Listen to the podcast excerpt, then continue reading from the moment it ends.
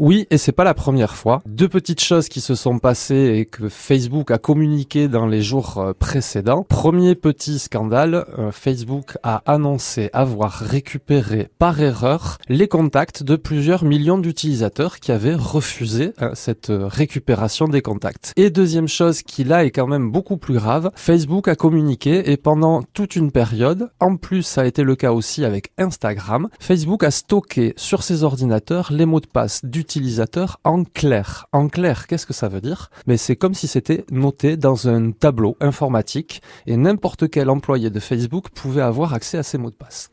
Alors rassurez-vous, Facebook nous a dit que aucun employé n'a utilisé ces mots de passe là. Et pour terminer, mon conseil, si vous utilisez ces réseaux sociaux, pensez surtout à avoir un mot de passe que vous changez régulièrement et un mot de passe que vous n'utilisez que pour les réseaux sociaux.